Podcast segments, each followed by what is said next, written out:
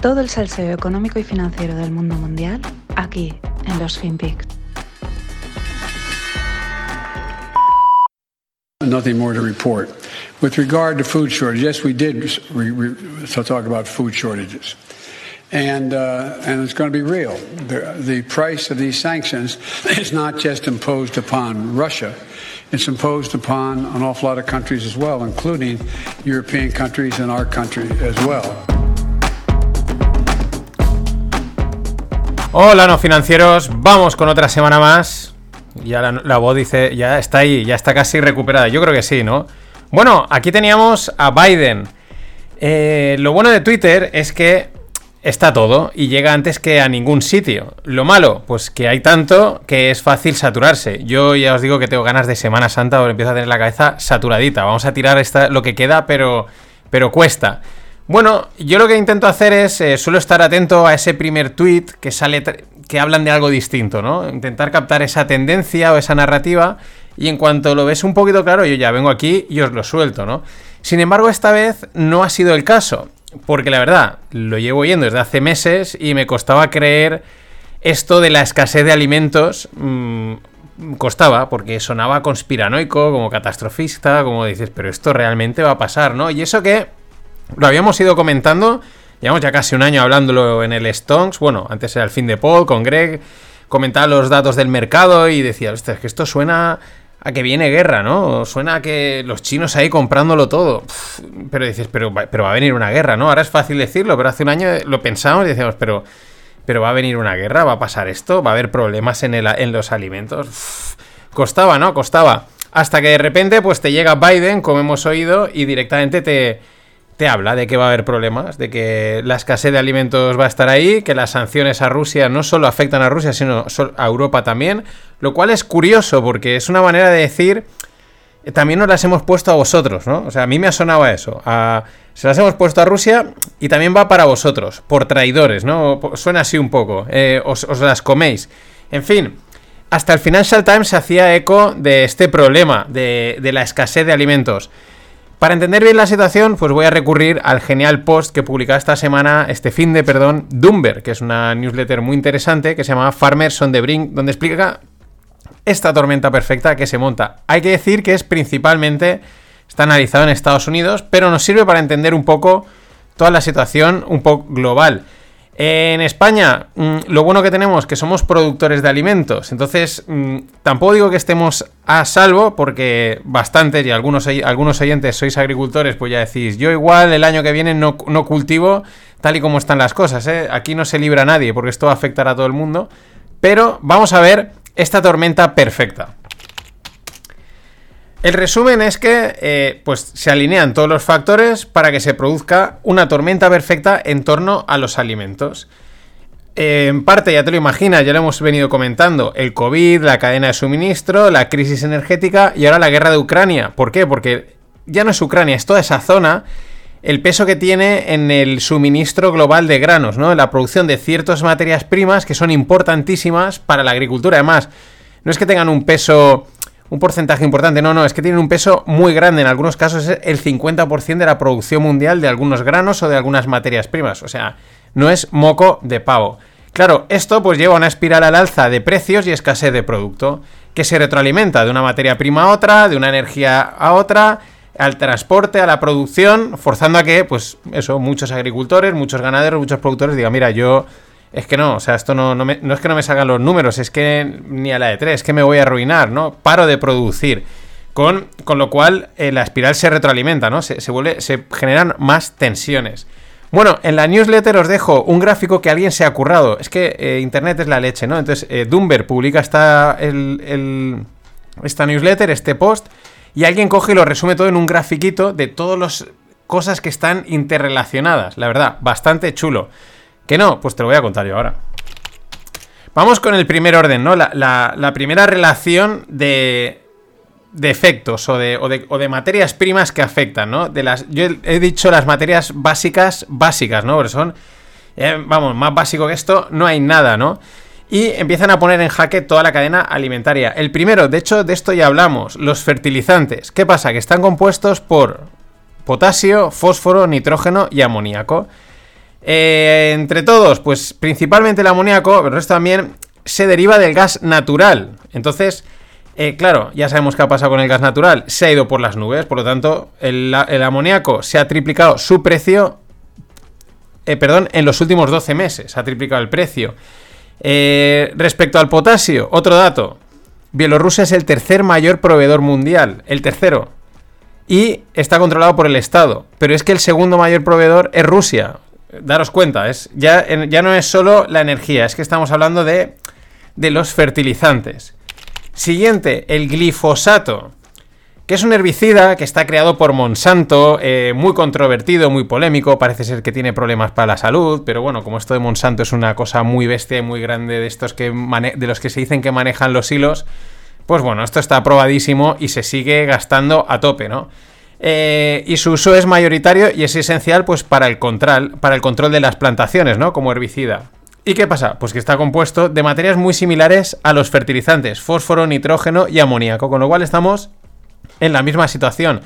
De hecho, como comentan en la newsletter, el glifosato viene a ser una especie de de nuevo fertilizante, ¿no? De nos vamos a crear nuestro propio fertilizante y así pues lo comerciamos nosotros, ¿no? no lo, con, su patente y toda esta historia, ¿no? Estas jugaditas que nos conocemos.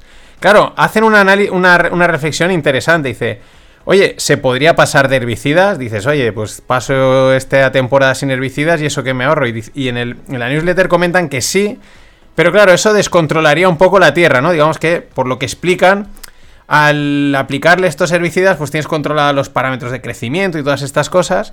Eh, si lo quitas, pues como que se descontrola. Y volver a recuperar el control de la tierra, más o menos, eh, hablando de una manera simplificada, eh, pues puede costar muchos años. Al final, lo mismo, pan para hoy, hambre para mañana. Nunca mejor dicho.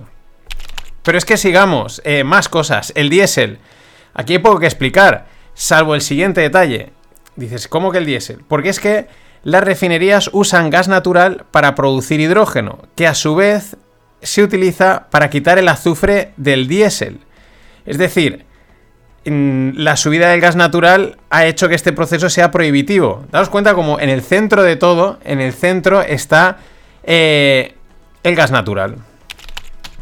Pasamos a segundo orden, que son pues otras de estas cositas que están favoreciendo la tormenta perfecta, que hace que encaje y, pero que no te las esperabas.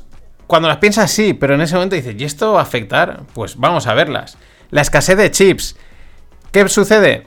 Pues que reparar y mantener la maquinaria, pues es más complicado. Eh, hablan, en la newsletter mencionan a un tipo que dice, mira, dice, no puedo conducir mi, mi tractor de medio millón de dólares porque no tengo un sensor, no tengo un sensor que a lo mejor vale 40 dólares, con lo cual ¿Esto qué hace? Pues mm, se separa la producción y aumenta los costes. Lo poco que sacas sale más caro. Otra cosa inesperada, además, probablemente esta es la más inesperada de todas en todo este jaleo que hay montado en el mundo. La escasez de mano de obra. ¿Qué hace? Añadir, a la, sube al alza los costes y aumenta la discontinuidad de la producción. Te faltan obreros, pues no produces. El impacto de la mano de obra, como he dicho, sí que me parece que esto va a dar para estudios sesudos cuando todo esto pase. Y sí que parece, diría que es una especie de cisne negro, porque esto sí que no se lo esperaba nadie, ¿no? Se te podía esperar cualquier cosa, ¿no? La inflación, eh, no sé qué, no sé cuántos, pero nadie se esperaba que iba a haber una escasez de mano de obra como la que hay, que lo que hace es aumentar los costes de todo, porque hay menos manos, se tiene que pagar más caras y por lo tanto más inflación y más de todo. Y por último, y no menos importante en todo este jaleito, es el propano. Eh, ¿Qué pasa? Que los niveles de almacenamiento de este combustible llevan en niveles bajos mucho tiempo. Es decir, más presión todavía aquí.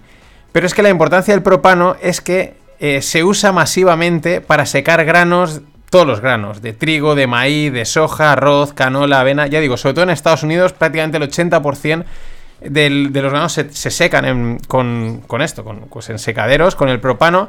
Y pues eso, la tormentita perfecta.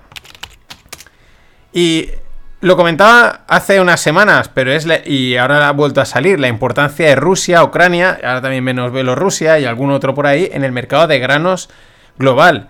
Es decir, energía y granos en, en, tensión. La tormenta es perfecta. El tema es que ahora nos damos cuenta de que la jugada va más allá de la energía y llega hasta nuestra mesa. Y es que ese es el shock. Las cosas como son, no estamos preparados para vivir una guerra en nuestra ciudad como están sufriendo los ucranianos. No te lo imaginas, debe ser durísimo. eh, y no estás preparado porque no te lo imaginas. Pero aún así, creo que estamos muchísimo menos preparados para pasar hambre por desabastecimiento.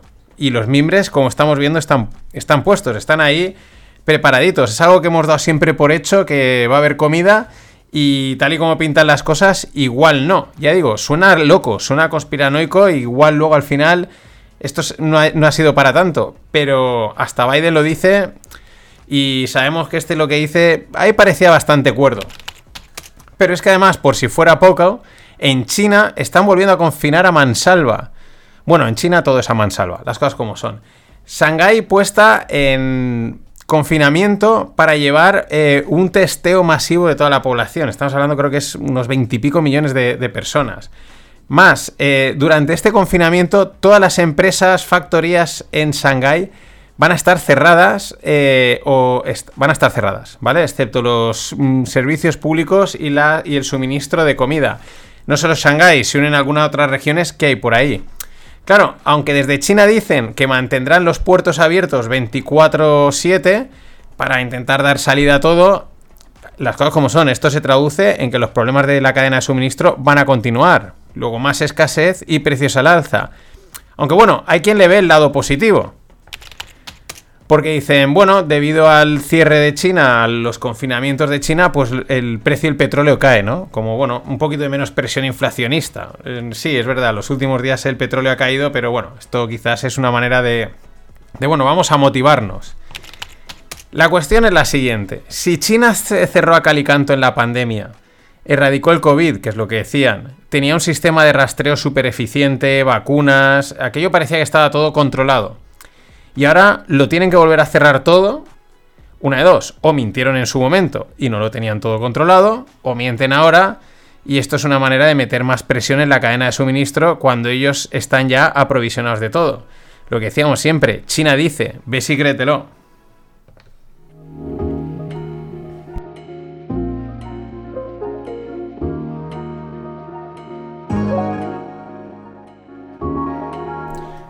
Un saludo a Pérez Jornet que, que paga cañas y, y gildas. Gracias, Pere.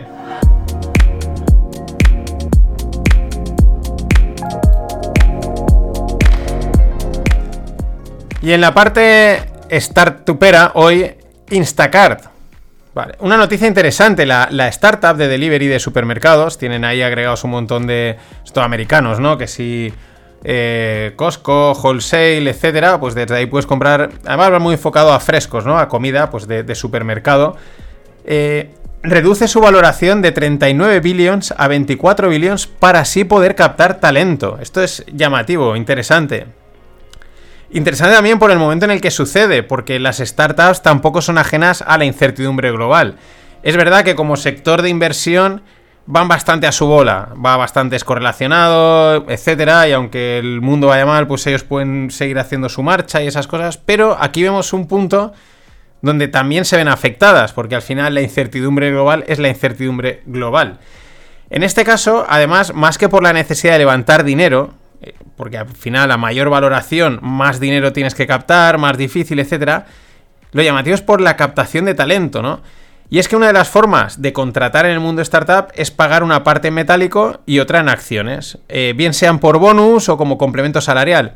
Aquí también depende del tamaño de la startup. Cuando es una startup muy inicial que no tiene pasta, pues paga lo que puede, el mínimo, un poquito más en salario y el resto dice, mira, yo te lo doy en acciones. Pero claro, la posibilidad de esa startup de llegar a petarlo y que esas acciones valgan muchísimo, hay muchos casos de, gente que, que empezó a trabajar en una startup al principio y pues son millonarios, pues es más alta, ¿no? Pero claro, cuando estamos hablando de startups ya muy consolidadas, con unas valoraciones altas, pues claro, mm, aquí ya pueden haber dudas. Es verdad que, la que darle participaciones a los empleados es una manera de involucrarlos y de motivarlos, ¿no? Con vistas a lo que he dicho, si la startup se revaloriza mucho, si curras, si sacas esto adelante, pues esto valdrá muchísimo y trabajar aquí te habrá hecho de oro.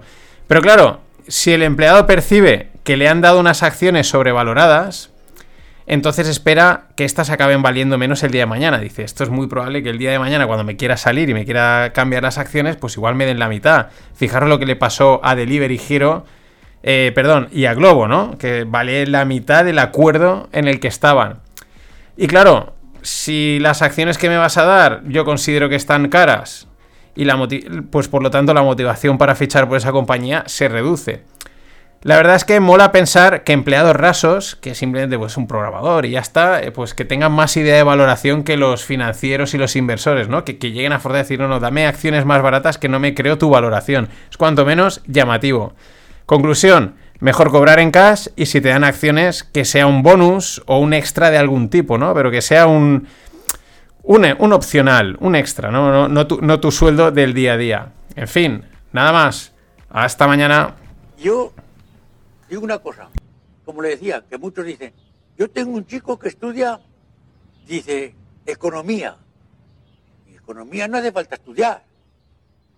Eso es bien cierto, no hace falta estudiar. ¿Cómo que no? No hace falta. El hombre que gane cinco duros, que se gaste uno. Y ya está la economía.